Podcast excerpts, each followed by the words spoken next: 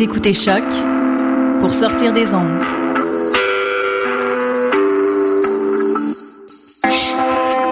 Podcast, musique, découverte.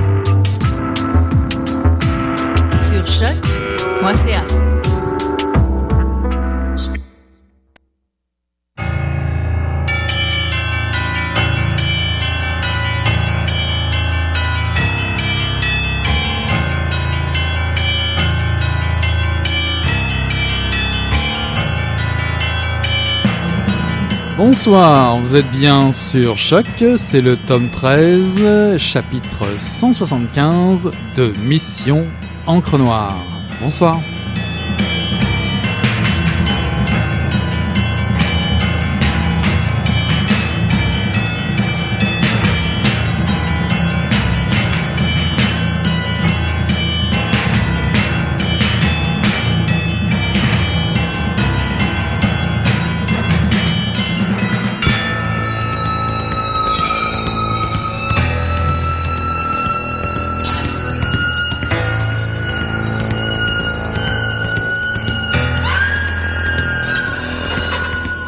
Le seul des arrêtés à n'avoir dénoncé personne, rejetant toutes les accusations, est un certain Gavril Nazarov, sans parti, d'origine paysanne.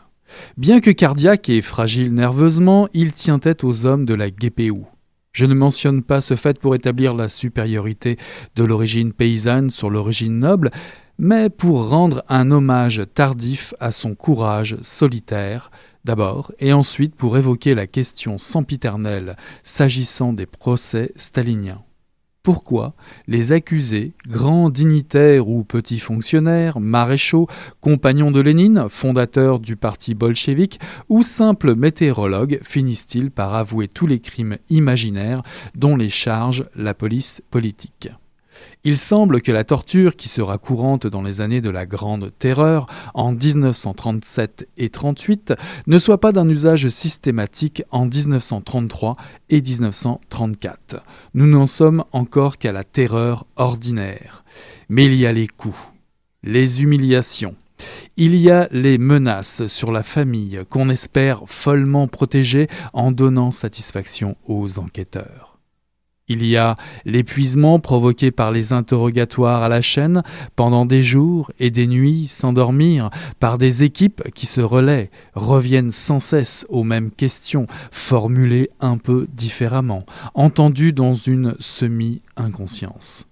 Il y a l'effondrement moral qu'entraîne le fait d'être soudain traité en ennemi du peuple, comme on a été habitué à concevoir la totalité du monde comme un affrontement manichéen, à quoi rien n'échappe entre le peuple et ses, ennemis. Il y a la foi dans le parti qui demeure envers et contre tout, désespéré, la confiance irrationnelle dans ses dirigeants et dans le plus grand, le plus clairvoyant, le plus humain d'entre eux. On suppose cela? Ses raisons, et au fond on n'en sait rien. Qui n'est pas passé par ces abîmes ne peut faire le voyage en imagination. Bonsoir à toutes et à tous. Et eh bien écoutez, euh, ce soir, je viens de vous lire un extrait euh, du roman euh, d'Olivier Rollin, Le météorologue, je vais y arriver en bien le prononçant, qui est paru en 2014 aux éditions du Seuil. Alors j'avoue que je me suis délecté à cette lecture et ce pour plusieurs raisons. J'avais euh, en particulier aimé euh, par le passé la démarche de cet auteur, Olivier Rollin, euh, autour de la lecture de L'invention du monde, un roman qui est paru oh, il y a assez longtemps, il date de 93, mais toujours aux éditions du Seuil. C'est un roman où l'auteur tente alors d'enfermer le monde dans un livre, oui, oui, d'écrire une fiction planétaire, une sorte de euh, de, pari impossible, euh, un pari impossible à tenir, bien entendu, de faire tenir le monde dans un livre. Il choisit de, raconter euh, une journée du monde, celle du 21 mars 1989, une journée incluant euh, le décalage horaire qui dure, euh, qui dure euh, finalement une journée qui dure 48 heures. la plupart des événements dans ce livre sont relatés, qui sont relatés sont véridiques et, pour cela l'écrivain s'appuie sur la lecture de 491 journaux du monde entier dans 31 langues, des petits gestes particuliers aux faits divers les plus fracassants. Cette lecture m'a vraiment fasciné et désorienté à la fois. J'ai embarqué complètement dans ce projet touffu et grand ça, c'était ma première rencontre avec Olivier Rollin. Alors mon attente est devenue tout aussi euh, palpitante, vous vous en doutez, alors que je mets la main sur le météorologue, euh, puisqu'il nous propose de découvrir la trajectoire pas si banale d'un homme ordinaire qui finira broyé par le système étatique stalinien. Alors c'est un défi pas si facile en soi. Au départ, euh, bien entendu, il est toujours question de voyage. Olivier Rollin se rend plusieurs fois en Russie et au cours d'une de ses nombreuses escales, il découvre la bibliothèque aux 30 000 volumes du camp des îles Solovski, un archipel au milieu de la mer Blanche. Et il y découvre aussi un des premiers tristement célèbres goulags. Goulag pour Lavnoy Opravlenie Lagerei, excusez mon russe, une des bibliothèques donc formées d'ouvrages dérobés aux déportés, qui pour la plupart étaient des nobles ou des intellectuels, les fameux bitch. C'était leur surnom pour euh, Bivchni Intelligentni Tcheloviek, encore mon russe, qui veut dire en fait des ex-intellectuels dans la langue de la police politique. Alors Olivier Rollin va mettre, la, main sur un album composé par la fille d'un de ses détenus euh, qui contient euh, des herbiers et des lettres que son père lui avait adressées depuis cet enfer. Alexei Feodosievich Van Genheim, c'est son nom, était météorologue de renom, un fidèle communiste parmi les plus fidèles, qui sera arrêté pour espionnage et sabotage en 1934 et exécuté en 1937 avant d'être réhabilité en 1956. Alors là, Rassurez-vous, je ne révèle rien de secret ici, car le funeste destin d'Alexei est révélé dès le début de votre lecture. Et toute la richesse de ce roman vous l'avez compris, est ailleurs. Ce russe ordinaire qui regarde les nuages passer n'échappe pas au destin funèbre qui attend son pays sous la coupe de la dictature de Staline. Du soir de son, arrestation au Bolchoï alors qu'il a rendez-vous avec sa femme, jusqu'au moment où il sera poussé dans la fosse commune, Alexei reste fidèle à un régime qui l'assassine, lui, son peuple, et l'espoir gigantesque de cette époque, cette grande idée, l'espoir que le monde changera enfin avec l'avènement du socialisme. Les grandes purges ne sont pas encore euh, commencées, comme je le lisais en introduction dans cet extrait. Il n'empêche, le silence et le flou de la menace s'abattent sur le peuple russe. L'ordinaire, hmm, c'est la peur. Une peur qui va tout changer dans la façon de vivre dans cet immense pays qu'est la Russie. Et c'est là tout l'intérêt de ce roman magnifiquement écrit. Une écriture qui nous détaille la contemplation des immenses paysages de la Russie, celle qui nous rapproche d'eux et inspire des écrivains aussi célèbres que Tolstoï, Pushkin ou Dostoïevski. Olivier Rollin euh, exhume aussi, il ne peut pas faire autrement d'ailleurs, euh, Solzhenitsyn pour l'archipel du Goulag, ça compte bien euh, le sujet. Il exhume aussi la Lubyanka, la fameuse police politique qui se transformera plus tard dans le fameux et célèbre KGB de tous les romans d'espionnage. À travers l'histoire d'Alexei, c'est l'ordinaire de la terreur qui se découvre, même s'il ne prend que 10 ans au départ pour avoir oublié de citer euh, Lénine et Staline, excusez du peu, en publiant une théorie euh, météo sur les dépressions, inspirée, et malheureusement ça lui coûtera le goulag, d'une théorie norvégienne. Alors il va en prison aussi parce qu'il a été dénoncé euh, par des collègues envieux Ça fallait aussi s'y attendre. Il vivra le goulag et il mourra. Le ton du livre est juste, la description est froide, lucide concernant les conditions de vie et de détention euh, d'Alexei.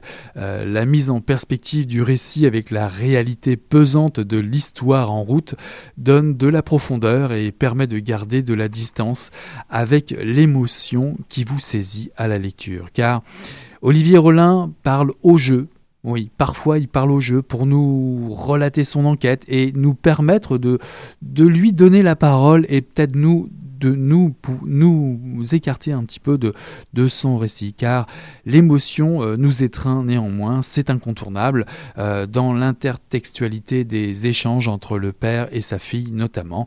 Le narrateur nous raconte et nous suggère ainsi la souffrance morale des personnages. Et par-dessus tout, ce que j'ai aimé, c'est qu'Olivier Rollin tient son texte d'une main de fer. Euh, il le doit, il le doit pour rendre hommage à cet homme ordinaire qui symbolise la fin d'une époque, la fin d'un idéal révolutionnaire, qui, ben, cet idéal qui, qui, comme cet homme, meurt quelque part au fond d'un bois avec mille autres camarades.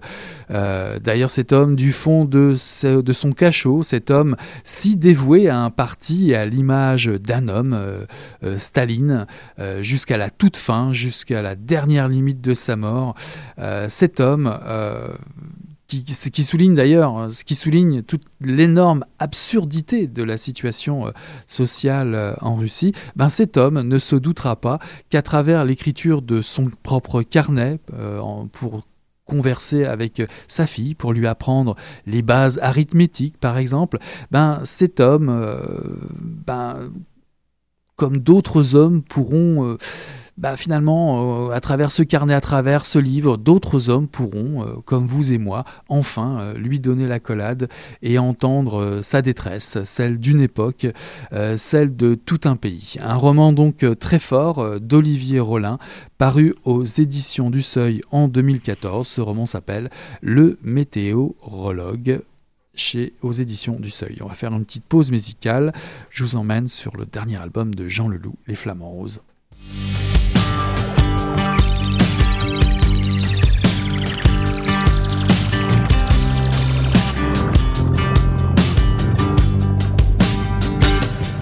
Sur le chemin de terre, ils avaient aligné les corps et les vautours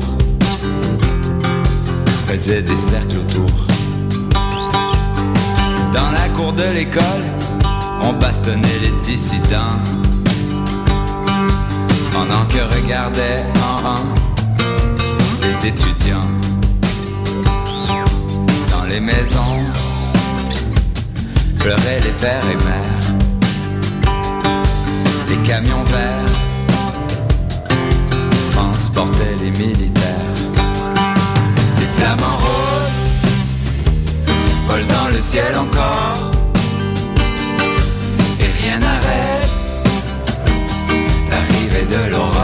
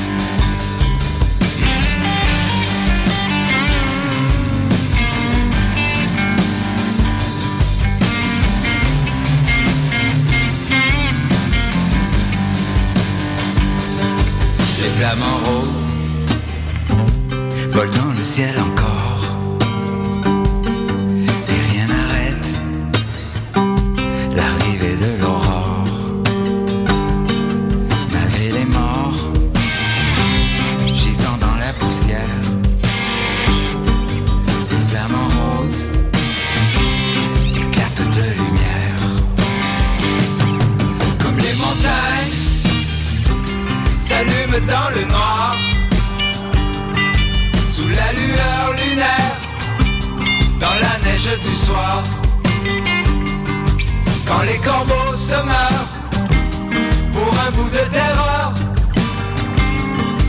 les flamants roses s'en vont vers le soleil.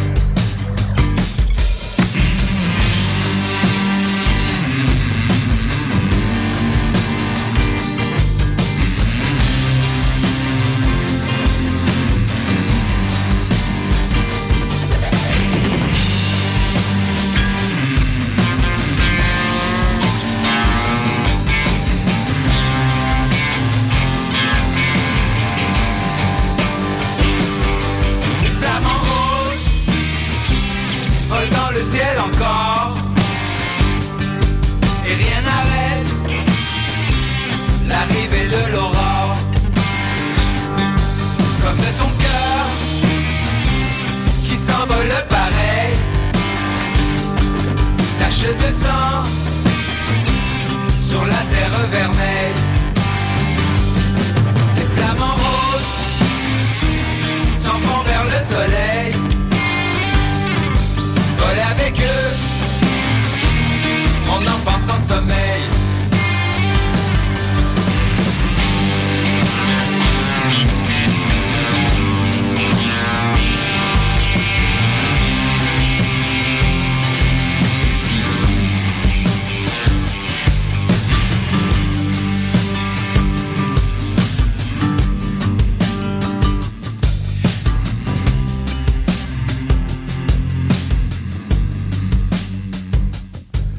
Aéroport de Los Angeles, 23 juin 2013. C'est le moment que je préfère, chaque fois. Armer puis envoyer le missile. Le regarder atteindre sa cible. Se sentir submergé d'allégresse comme lors d'un feu d'artifice. Je m'apprête à tirer, immobilisé à 2 mm de la touche, mon index tremble. Signe. Une zone de chaleur, pareille à une brûlure de cigarette, s'étend progressivement et irradie bientôt jusque sous l'ongle. C'est l'appel de la mise à feu.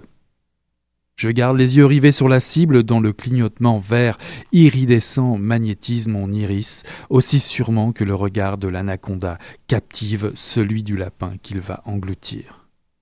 Un frisson parcourt alors mon échine, remonte le long de mes vertèbres et vient produire une explosion de chaleur dans mon exciput. Les hindous nomment cette sensation montée de la Kundalini. Mais moi, je la compare à la tension qui accapare le bas de mon dos au moment de l'éjaculation. Et comme à cet instant magique, je me retiens, puis je laisse aller. Je pose doucement le doigt, doucement. Sur mon écran, la cible atteinte en son centre explose en se fragmentant. Une profonde satisfaction se propage alors dans l'ensemble de mon être. Je vise trois nouvelles cibles et les pulvérise. Un sourire étire automatiquement mes lèvres. La voix de l'hôtesse me ramène à la réalité. Elle invite les passagers en classe affaires du vol AC-774 à embarquer. Le départ de Los Angeles s'effectuera à 22h55 et nous atterrirons à Montréal à 7h09, après 5h14 d'un vol de nuit que tout annonce confortable. Ceci était un extrait de Fleurs de cerisier d'Aline Apoltolska. Vous en avez certainement entendu parler ou même vu des publicités un peu partout à Montréal tout au long de cette fin d'année ou même depuis automne dernier. Vol 459 est le projet d'écriture paru en 2014 aux éditions VLB qui réunit quatre auteurs Aline Apostolska, Claudia la Rochelle, Martin Michaud et Pierre Zalowski. Le sujet L'écrasement d'un avion de ligne au-dessus de l'océan Atlantique. Alors j'avoue être passé à côté du projet Orphéon. Alors je me suis dit que j'allais me rattraper avec celui-ci. Eh ben très bien m'en a pris car j'ai vraiment vraiment été agréablement surpris. C'est l'occasion donnée déjà euh, de rencontrer des auteurs connus dans un exercice de style euh, pas si évident. Et, encore, pourquoi pas, d'en découvrir d'autres peut-être un petit peu moins connus pour certains ou certaines d'entre nous. J'avoue que euh, ceux-ci, ces auteurs, ne manquent pas d'efficacité, vu le temps imparti à cette écriture qui était assez limité, me semble-t-il. Pierre Zalowski, tout d'abord, euh, dans un, roman qui s'appelle, qui s'intitule Elle était jolie, se frotte au noir, au thriller. Pour l'histoire, un homme reçoit une demande d'amitié sur Facebook d'une femme disparue il y a 20 ans. Dans le même temps, les restes d'un corps et une broche en forme d'avion sont découverts dans les fondations d'un garage en région, en région parisienne. Ce père de famille comprend que quelque chose vient de changer dans sa vie tranquille. Une rapide dégringolade va le pousser à se précipiter vers un rendez-vous qu'on peut nommer de fatal. Mhm. En tout cas, cette histoire est haletante. Euh, on connaît euh, dès le départ les données. Hein. Euh, l'avion va s'écraser, on le sait, on le sait pour ce roman, puis on le sait aussi pour les trois autres. Donc vous avez font, forcément les clés du destin du personnage en main. Euh, oui, mais de quel personnage parlons-nous? Allez-vous euh, allez-vous choisir finalement dans ce roman de Pierre euh, Salowski Allez-vous choisir ou deviner ce qui va se passer pour la victime, pour le coupable Qui va nous apparaître dans toute la splendeur de ses pires faiblesses? Et puis, comme dans tout thriller qui se respecte, il faut trouver un mobile à tout ça. Et si c'était et, non, l'auteur nous offre une belle fausse piste aussi, comme dans tout bon thriller. D'ailleurs, allez-vous deviner qui portait la fameuse robe d'hôtesse et la broche ah, ah, La broche, qui la possède, cette fameuse broche? Le piège se referme sur un homme qui a cru que les femmes pouvaient pardonner son terrible geste. Hmm. Quelle erreur, quelle erreur, quelle erreur. Beaucoup d'humour, un second degré très agréable, mais n'en doutez pas, c'est un suspense bien mené qui vous fera dévorer ce livre plus vite qu'il ne vous en faut pour traverser l'Atlantique sur le vol Montréal-Paris. Pierre Zalowski, euh, dans son roman Elle était jolie. Le second, euh, le second est de Martin Michaud, euh, qui s'affiche lui avec le nom de code ou ce qui apparaît en tant que tel. C'est le titre du roman Sacha, S-A. S-H-A, c'est le titre de son roman. Et c'est le nom aussi du petit Sacha qui, avec Elias, déambule dans l'aéroport Trudeau on comprend euh, assez rapidement qu'ils sont en fuite tous les deux. Euh, d'étranges personnages leur courent après, ou bien est-ce seulement euh, dans la tête d'Elias? Lui-même ne le sait plus très bien. La maman du jeune garçon revient d'un long séjour à l'étranger et son arrivée à l'aéroport Trudeau devrait enfin tout arranger. Mhm. devrait enfin tout arranger. Sacha a un étrange pouvoir. Ce garçon, ce jeune garçon bien particulier, intéresse activement des intérêts supérieurs. Elias le protège, mais jusque quand? Alors que l'avion est en approche finale. Étonnante version euh, de Martin Michaud sur ce thème du vol 459 qui nous emmène dans un récit inquiétant et sombre. Euh, les rapports entre Elias et Sacha sont particulièrement réussis.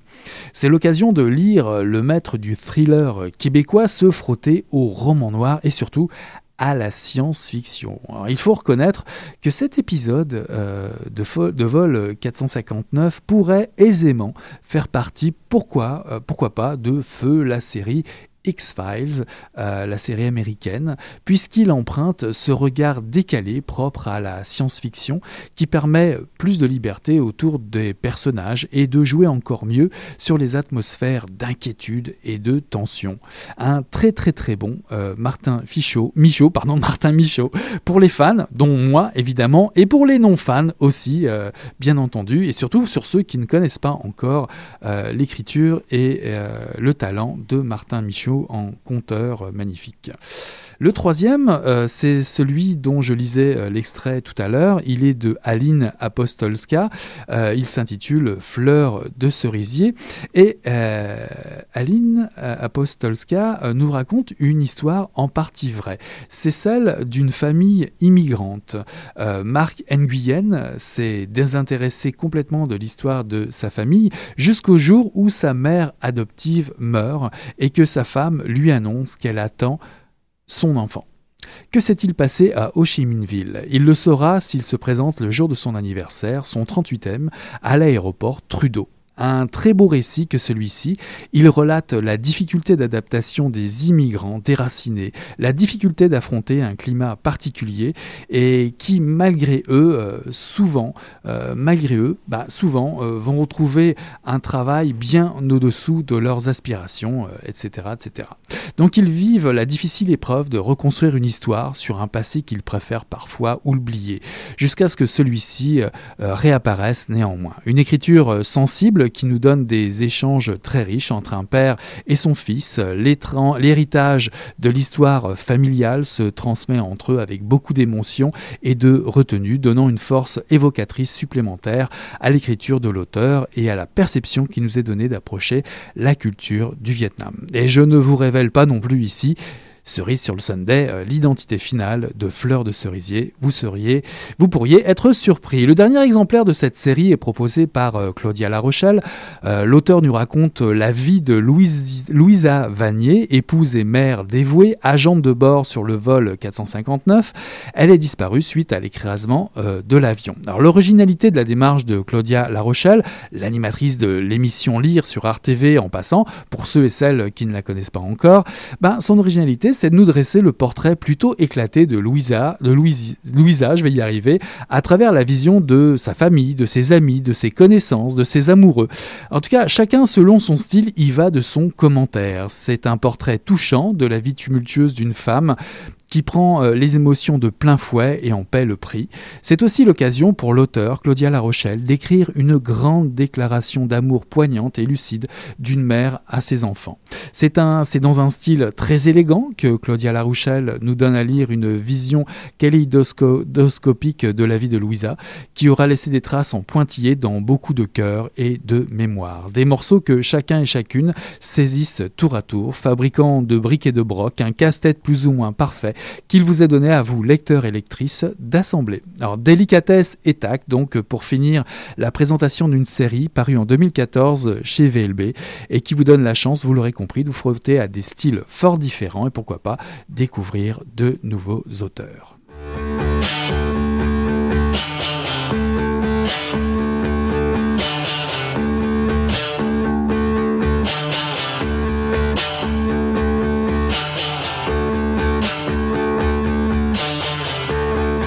Alors vous l'aurez compris, je suis un peu pressé encore ce soir. C'était juste le départ euh, d'un morceau de Viet Cong. Si vous avez loupé vendredi prochain, ben plongez sur leur nouvel album. Ça c'est un extrait qui s'appelle Bunker Buster, un excellent album du groupe à la mode Viet Cong. Je voudrais euh, juste avant de finir euh, vous parler d'un lancement qui a eu lieu samedi. C'était le lancement de Clair Obscur, un magazine de science-fiction, d'horreur, de gore excellent, une très belle découverte. Je ne le connaissais pas, c'est un de mes amis qui m'en a parlé, et un collègue de boulot, juste pour dire, euh, vous révéler tous les secrets.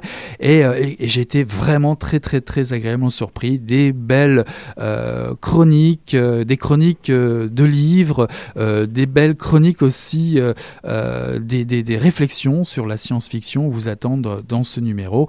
vous avez l'opportunité, dans ce cas-là, de rencontrer les nouvelles signatures québécoises autour euh, euh, de, ce, de ce style et euh, pourquoi pas d'avoir de, envie de découvrir et de lire de, nouvelles, de nouvelles écritures et une, un, nouveau, un nouveau style si vous n'êtes pas féru de science-fiction. Je vous encourage fortement d'aller jeter un œil sur cette revue Clair Obscur.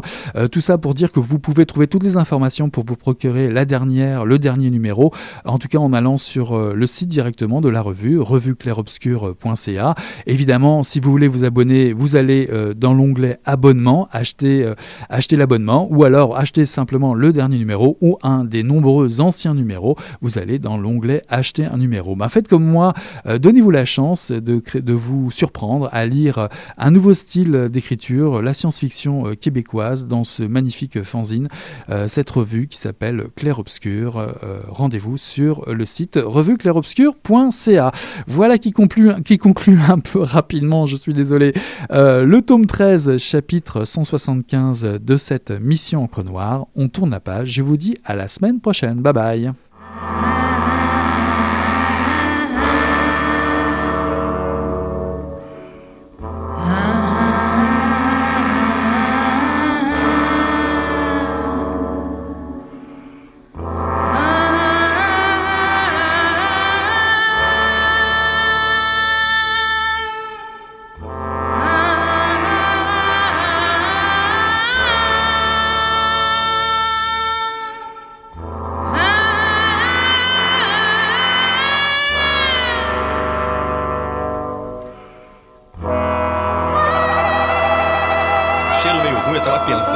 Coisa e fedeu as coisas. Mas o negócio tava bom, bicho. O negócio tava bom, só quando ele tava tão entupido. Gostoso!